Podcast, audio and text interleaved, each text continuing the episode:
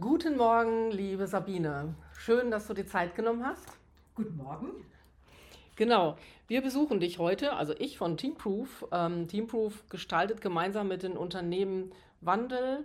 Ähm, wir beraten und coachen den Wandel. Wir brennen, wie du weißt, für Themen wie Möglichkeitsräume, Anpassung, Mindset, Resilienz, Agilität. Und wir leben dafür, die Unternehmen auf diesem Weg ähm, mit ihren Menschen natürlich da drin zu begleiten. Und natürlich auch sie zu unterstützen, dass sie besser werden in dem, was sie tun. Wir wissen auch um die enorme Bedeutung von Kommunikation. Deswegen bin ich heute bei dir, ähm, nicht nur in unseren äh, Organisationsentwicklungsprogrammen, äh, sondern insgesamt. Wir sind überzeugte Coaches, da sind wir auch schon beim Thema und beschäftigen uns intensiv mit der Frage, die Führungskraft als Coach. Nichts ist unmöglich. Niemand weiß besser als du, ähm, wie lange diese Frage schon in den sozialen Netzwerken kursiert, wie lange diese Frage schon Führungskräfte beschäftigt und natürlich auch Coaches. Und darüber wollen wir heute in einen ganz offenen Austausch kommen. Ja, liebe Sabine, du kennst dich genau in diesen zwei Themen aus. Einmal im Coaching, dann natürlich auch in der Führungskräfteentwicklung. Du leitest das Ausbildungsinstitut NLP Rhein-Neckar seit 2005. Ähm, du bist Lehrcoach und bildest dort vor allem Führungskräfte zu Coaches aus. Und unter dem Namen Marquardt Kommunikation gibst du Führungskräftetrainings in Unternehmen, coachst Führungskräfte und Teams und moderierst Teamprozesse. Vielen Dank nochmal, dass du dir heute die Zeit nimmst. Ich freue mich sehr. Ja, ich möchte direkt einsteigen mit einem Zitat von dir. Der entwicklungsorientierte coachende Führungsstil, sagst du, setzt eine bewusste Form der Kommunikation ein um persönliche Entwicklung und Selbstführung gezielt individuell anzuregen. Dieses Vorhaben von dir unterstreichen wir natürlich zu 100 Prozent als Teamproof. Wir sind ebenso Entwicklerinnen in vielerlei Hinsicht. Kannst du uns ein wenig erzählen, was du mit dieser bewussten Form der Kommunikation genau meinst? Ja, liebe Ursula, erstmal herzlichen Dank für die Vorstellung. Ich freue mich sehr, heute an diesem Podcast teilzunehmen. Ja, und über mein Lieblingsthema zu sprechen, eben die bewusste Kommunikation. Ähm, ja, von meinem beruflichen Hintergrund her komme ich aus ähm, der schriftlichen Kommunikation, der PR-Branche. Und insofern war Kommunikation für mich immer ein ganz essentielles Tool.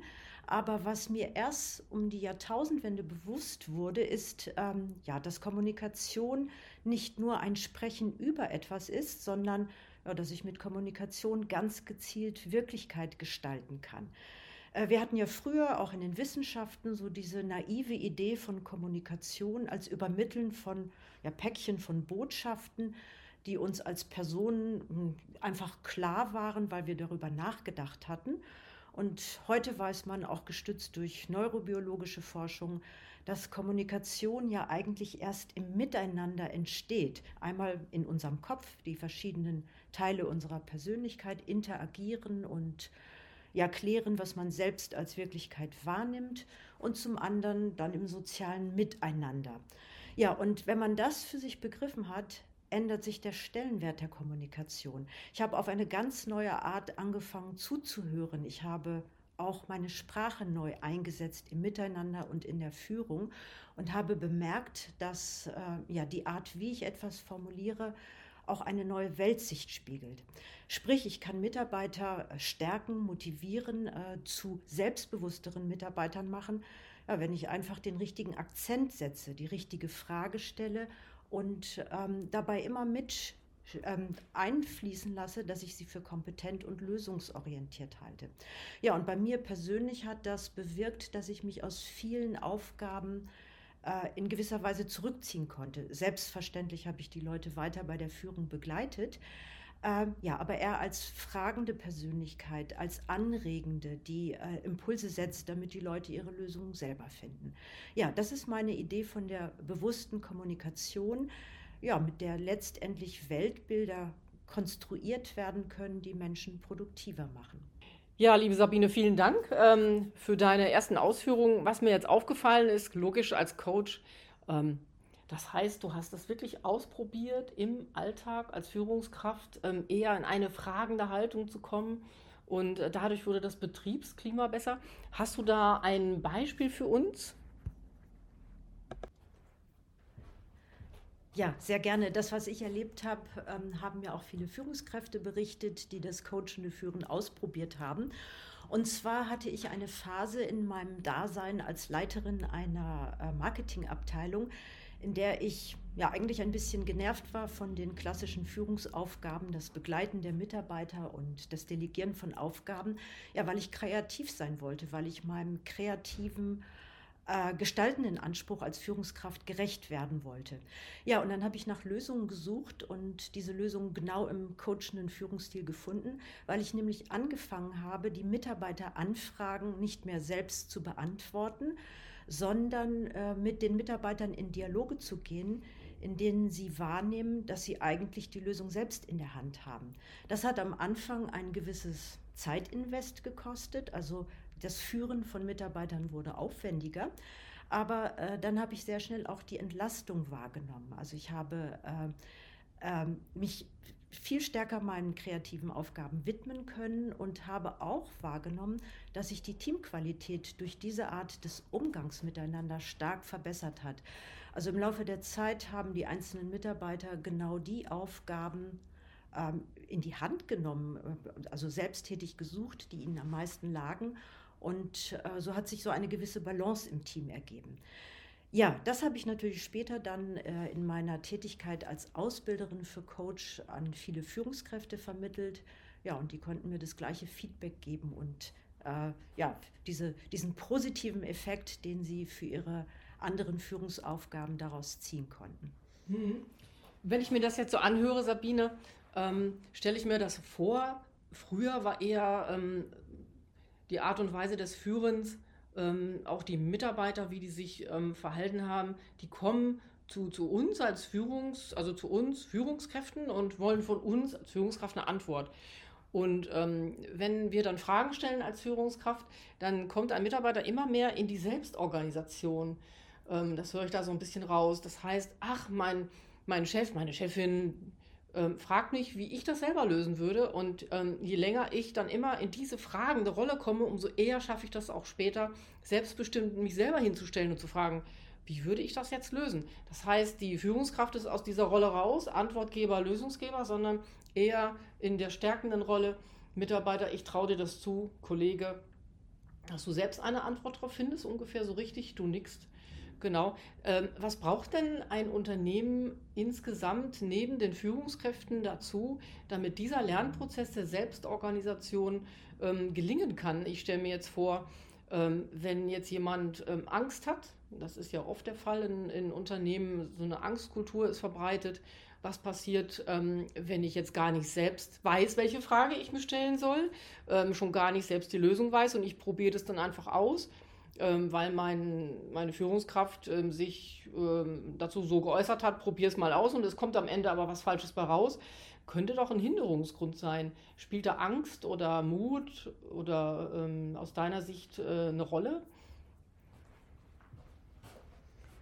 Äh, selbstverständlich, ganz klar ähm, spielt das eine Rolle, welches Betriebsklima herrscht und wie offen die Organisation ähm, ist, gegenüber ähm, ja, Pluralismus, äh, verschiedenen Ansätzen, Aufgaben zu lösen. Ähm, und ähm, ich denke, dass dieser Stil nur erfolgreich sein kann, wenn man auch akzeptiert, dass Mitarbeiter Fehler machen, genauso wie Führungskräfte Fehler machen. Also es braucht eine Fehlerkultur. Ja, und ähm, die Offenheit äh, gegenüber verschiedenen Lösungsansätzen und die Bereitschaft, jeden einzelnen Mitarbeiter auch zu empowern. Denn der Effekt vom coachenden Führungsstil ist ja auch, dass die Führungskraft ein Stück ihrer, ihrer Macht und ich sage mal so in Anführungsstrichen auch Allmacht abgibt. Der Mitarbeiter wächst ja mit diesem Stil und das muss eine Führungskraft auch wirklich wollen. Also insofern denke ich, es kommt schon sehr stark ähm, auf die einzelne Führungskraft an, aber die wiederum ähm, entwickelt sich ja auch im Rahmen der Organisation, die ja dieses Menschenbild vermittelt. Ja, vielen Dank, Sabine. Menschenbild, das ist auch so ein Stichwort. Ähm, ich glaube, was in den Unternehmen besonders wichtig ist aktuell schon und auch in Zukunft sehr deutlich sein wird, ist dieses Vertrauen. Das Vertrauen in den Unternehmen ähm, zu haben, dass die Menschen, die dort beschäftigt sind, ihr Bestes geben, um die Aufgaben erfolgreich zu bewältigen. Ähm, wenn dieses Vertrauen nicht da ist, ähm, ausgesprochen oder unausgesprochen, kommt es zu Irritationen. Ähm, das heißt, Vertrauen in die Kraft einer Führungskraft und auch in die Kraft der Mitarbeitenden ähm, und dass, wie du sagst, dabei natürlich Fehler passieren können. Für diese Fehlerkultur, die es dann braucht, ähm, ist aus meiner Sicht auch eine Feedback-Kultur. Das äh, wichtig, das gehört unweigerlich zusammen. Ähm, wir haben ja am Anfang darüber gesprochen, äh, Coaching oder eine coachende Haltung als Führungskraft bedeutet sehr viel Kommunikation. Da sind wir gerade. Das heißt, wenn ich jetzt immer Feedbacks einholen darf und soll, um zu wissen, ob ich noch auf dem richtigen Weg bin, dann braucht es ja auch sehr viel Zeit. Auch wenn ein Mitarbeiter alleine losrennt, ähm, weil er das Vertrauen seiner Führungskraft hat, ähm, will er sich am Ende ja ein Feedback holen. Ähm, was hast du da für Erfahrungen ähm, mit diesen Feedback-Schleifen ähm, und was das Maß und die Menge, was den Zeitfaktor angeht, ähm, der mit Kommunikation zusammenhängt? Ist das aus deiner Sicht zu bewältigen und ist am Ende der Lernprozess so groß, dass vieles nicht mehr so besprochen werden muss wie am Anfang? Ja, vielen Dank für diese Frage. Das ist natürlich ein ganz essentieller Punkt. Also eine schematische Antwort lässt sich nicht darauf geben, weil natürlich jeder Mitarbeitende einen unterschiedlichen Entwicklungsbedarf hat. Aber meine Erfahrung ist, ähm, dass äh, wenn ich beginne als Führungskraft Feedback zu geben und im positivsten Sinne des Wortes ist das ja eigentlich Feed Forward, wie kann ich in Zukunft als Mitarbeitende Aufgaben besser lösen, dann reduziert sich der Aufwand mit jedem Gespräch. Und ganz persönlich konnte ich auch feststellen, dass wir Menschen, nicht nur die Mitarbeitenden, sondern auch ich als Führungskraft, dass wir natürlich Strategien wiederholen. Also dass äh, ja, Mitarbeitende sehr schnell merken, dass sie immer wieder in den gleichen Strukturen sind. Und wenn ich das zurückspiegle mit sehr präzisen, nicht wertenden Feedbacks, dann lösen sich diese Wiederholungsschleifen schnell auf und ja, ich kann äh, dann äh, diesen Erfolg im Außen wahrnehmen. Ja, und vielleicht noch ein wichtiger Punkt.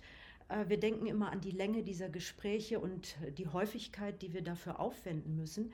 Aber ich kann nur sagen, wie ärgerlich ist es, wenn Dinge nicht funktionieren und wir nacharbeiten müssen im, ja, im alltäglichen Geschehen. Das ist ein Aufwand, den man so ganz und gar nicht braucht. Hm. Genau, ich, ich habe auch die Hoffnung und auch die Erfahrung, ähm, dass sich das dann einspielt ähm, und gleichzeitig Selbstorganisation nicht von heute auf morgen geht. Ich glaube, ähm, der Lernweg liegt ganz besonders im Lernen von Selbstorganisation, weil der natürlich mit Selbstverantwortung auch zu tun hat. Ähm, also wenn ich jetzt hier stehe und aus irgendwelchen Gründen, ähm, die vielleicht mit der Technik zu tun haben, dieser Podcast nicht funktioniert, dann ist das meine Verantwortung. Stehe ich dazu? Ja, natürlich stehe ich dazu, weil ich einen Background habe ähm, von Kolleginnen und Chefs, die sagen, ja, ist so, weiter geht's. Und ähm, diese Haltung des Vertrauens, die hilft mir enorm, ähm, auch neue andere Dinge auszuprobieren und aus diesen Themen zu lernen. So wie Röntgen ja per Zufall ähm, ja eben dieses Röntgenverfahren entdeckt hat. So äh, etwas im kleineren Umfang ist dann auch dieser Lernprozess in Unternehmen. Gut. Ähm, ja, jetzt ist ja so, ähm, Coaching geht ja normalerweise nicht ohne Auftrag und es geht ähm, in der Beziehung zwischen Führungskraft und äh, Mitarbeitenden ja nicht um Coaching ähm, mit Auftrag, sondern wir reden hier von einer coachenden Haltung.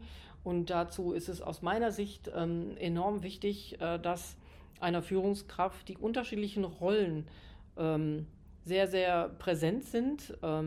Sowas wie die Rolle des disziplinarischen Vorgesetzten, dann die Rolle der Steuerung, Teams und so weiter. Und dann reden wir hier, wenn es um die coachende Haltung geht, von der Rolle des entwickelnden, unterstützenden, begleitenden ähm, Lernbegleiters oder eben auch Entwicklungshelfers, wie auch immer wir das nennen. Ähm, wie äh, würdest du, ähm, Sabine, sagen, könnte es sinnvoll sein, in einem Team äh, dieses Thema coachende Haltung anzusprechen? Ähm, hast du das immer angesprochen oder ähm, ich glaube, du hattest gesagt, du hast es einfach ausprobiert und hast so deine ähm, Schlüsse daraus gezogen und von Natur aus hast du gemerkt, dass du mit der coachenden Haltung am besten fährst ähm, in der Beziehungsgestaltung zu den Mitarbeitenden. Ähm, wie würdest du empfehlen, das zu kommunizieren im Team, dass du ja eigentlich so ein Undercover-Coach in Anführungszeichen bist? Ja, danke Ursula, dass du diese Frage aufwirfst. Das ist so eine der heißesten Fragen. Kann man als Führungskraft überhaupt coachen? Weil klassisch coachen ja heißt, äh, zu einer Person zu gehen, der man einen Auftrag erteilt und diese Person begleitet einen dann bei der Lösungsfindung, ohne ja, eigene Aktien im Spiel zu haben. Äh, ja, wie kann man das jetzt mit der Führungsrolle kombinieren, die natürlich immer in irgendeiner Art und Weise interessengebunden ist? Ähm, zu dem Zweck möchte ich mal daran erinnern, dass wir natürlich immer kommunizieren. Man kann nicht nicht kommunizieren. Das heißt, wenn ich einmal das coachende Know-how erworben habe, also mit Sprache sehr bewusst umzugehen weiß, dann kann ich sozusagen auch nicht nicht coachen und nutze immer die Möglichkeiten, die mir die Sprache bietet. Also insofern ist es ähm, eine, ein Skill, das ich eigentlich in allen Führungssituationen nutze.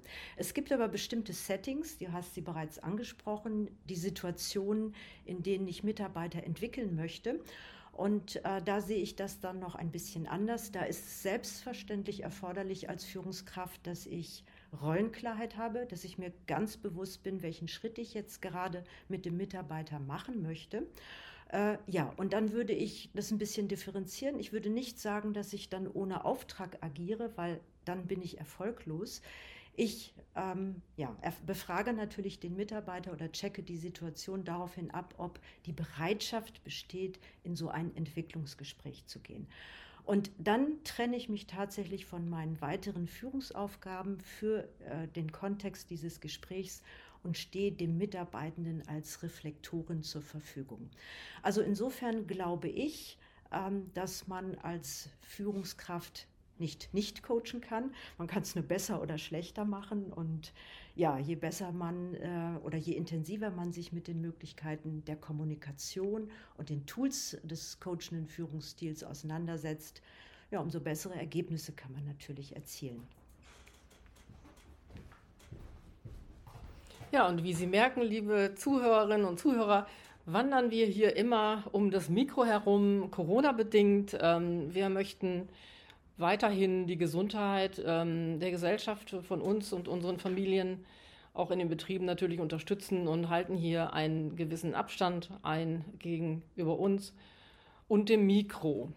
Ja, also was ich jetzt so rausgenommen habe, Sabine, ist, dass es eine Haltung ist. Ähm, von der wir, mit der wir gelernt haben, ähm, dass wir da weiterkommen. Also nicht dieser direktive Stil, sondern in dem Moment, wo ich einem Mitarbeiter eine Frage stelle, wie würdest du das lösen, lieber Mitarbeiter, wird dieser Mitarbeiter direkt gestärkt. Und wenn er tatsächlich noch nicht alleine auf die Antwort kommt, begleite ich ihn darin. Das ist eine ganz andere Haltung, ähm, wenn ich jemanden stärke in der Lösungsfindung äh, und Zukunftsorientierung, wie auch immer, dann hat das auch sehr viel mit Resilienz zu tun.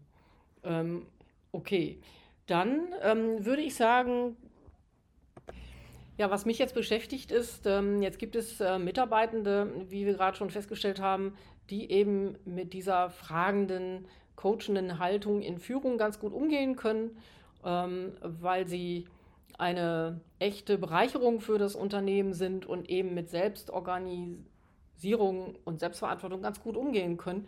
Jetzt gibt es andere, die sind damit überfordert und sind trotzdem gute äh, Mitarbeitende, die brauchen eher äh, klare Anweisungen. Ähm, ich würde sagen, das ist so das, was du vorhin schon angesprochen hattest oder wir erörtert haben. Ähm, das hängt von der Situation ab. Also das ist ein, eher sowas wie situatives Führen. Ähm, hängt vom Team ab, von der Führungskraft und von den Mitarbeitenden. Immer ähm, mit dem Wissen dahinter, egal wie jemand sich führen lässt oder jemand führt, alle haben eine gute Absicht und wollen ihr Bestmögliches erreichen. Jetzt ist es so, jetzt haben wir gerade über ähm, Coaching von Mitarbeitenden oder eine coachende Haltung gegenüber Mitarbeitenden gesprochen, was in Richtung Einzelcoaching gehen würde. Es gibt aber auch noch die coachende Haltung als Führungskraft gegenüber einem Team. Ähm, wir kennen da ja ganz viele Moderationstechniken, wie man auch in Teams Selbstorganisation und Selbstverantwortung steuern kann. Ähm, hast du für uns ein konkretes Beispiel, Ähm, hast du vielleicht etwas auch erlebt, äh, mit welchen Techniken du in Teams ähm, Selbstorganisation und Verantwortung steuern kannst? Hast du da eine Idee für uns? Ja, danke, dass du das Thema Teamcoaching auch noch aufwirfst, weil ich habe jetzt so rückblickend die Idee gewonnen, dass wir sehr viel über Einzelcoaching, über das Führen von einzelnen Mitarbeitern mit Coaching gesprochen haben und ja, dass dieser, ähm, dieser Aspekt zur Abrundung noch fehlt. Ähm, ja, es ist bisher auch die Idee entstanden, glaube ich, dass das coachende Führen vor allen Dingen darin besteht, Fragen zu stellen. Das können wir jetzt noch mal ein bisschen differenzieren. Äh, als coachende Führungskraft sollte ich ja ein sehr gutes Beobachtungsvermögen ausgebildet haben. Du hast eben darüber gesprochen, es gibt Mitarbeiter, die äh, sehr gerne in die Selbstorganisation gehen, andere lieben es eher, Aufgaben anzunehmen und auszuführen. Und all diese äh, Aspekte sammle ich natürlich als Führungskraft im Verhalten meiner Teammitglieder. Und es hat sich sehr bewährt, in Teamsituationen ähm, da mit vielen Ohren zu hören und dem Team als begleitender Führungskraft zu helfen, diese zum Teil, ja, wie soll man sagen, diese, diese Sollbruchstellen, diese Reibungspunkte ähm, auszugleichen, also auszubalancieren. Sprich, ich helfe äh, den Mitarbeitenden in solchen Teamsitzungen, die verschiedenen Stile zu verstehen und dann gemeinsam Lösungen zu finden und die, die verschiedenen Skills und Fähigkeiten äh, der Kollegen äh, ja besser zu gewichten und ähm, da keinen Dissens in die Runde zu bringen. Ja, und da denke ich, das ist schon ein ganz wesentlicher Beitrag, den ich als Führungskraft leiste, also die Leute an dieser Stelle in die Produktivität zu holen. Also das würde ich so als Essenz des coachenden Führungsstils ähm, in Teamsituationen betrachten. Mhm. Mir fällt da gerade spontan die kollegiale Fallberatung ein, in der quasi ähm, eine Führungskraft oder ein Verantwortlicher aus dem Team quasi die Regeln aufstellt, äh, den Rahmen moderiert, aber die Lösung kommt aus dem Team. Also so in die Richtung. Also ich glaube, da ist der Methodenkoffer sehr reich gefüllt, wenn es um coachende Methoden in Teams geht. Genau. Okay, dann würde ich sagen, Sabine. Ich hätte noch ein Beispiel. Ja, gerne. Ja, okay. Ja, um das, so ein, äh, um das Ganze ein bisschen zu illustrieren, ähm, vielleicht haben alle Zuhörer schon mal erlebt, dass es diese Menschen gibt, die ja sozusagen immer, äh, ja, mal das Haar in der Suppe finden, während andere ganz kreativ sind und große zukunftsorientierte Ideen haben. Ja, und ähm, im Allgemeinen gibt es dann eine Diskussion, die in nichts endet. Oft ist dann die schöne Idee gestorben und ja, der kritische Aspekt insofern auch hinfällig.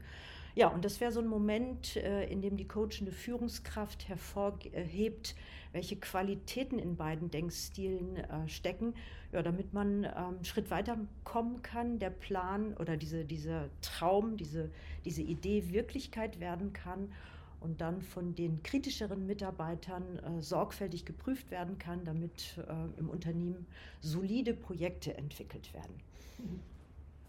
Ich sehe schon einmal Coach, immer Coach, gell? Egal ob in Teams oder in Einzelsitzungen oder in ähm, Gesprächen an der Kasse. Ich glaube, diese coachende Haltung äh, lässt sich überall hin mitnehmen und je nach Anlass und Bedarf ähm, auch auspacken. Das ist das Wunderbare daran. Und ich glaube, wir können zusammenfassen, Sabine, es geht um eine Haltung, ähm, aus der man heraus den Menschen begegnet, egal wo. Und diese Haltung bedeutet natürlich auch ähm, wahrzunehmen, ist mein Gegenüber gerade überhaupt offen für dieses coachende äh, Element. Wenn nicht, dann gehen wir da natürlich auch drauf ein und ähm, suchen weiter nach Lösungen. Wir bedanken uns für Ihr Interesse. Wir bedanken uns vor allen Dingen bei dir, liebe Sabine. Und wir wünschen Ihnen viel Spaß zu diesem Thema und bleiben Sie dran. Ja, auch von mir vielen Dank, liebe Ursula. Und äh, ja, viel Spaß beim Ausprobieren.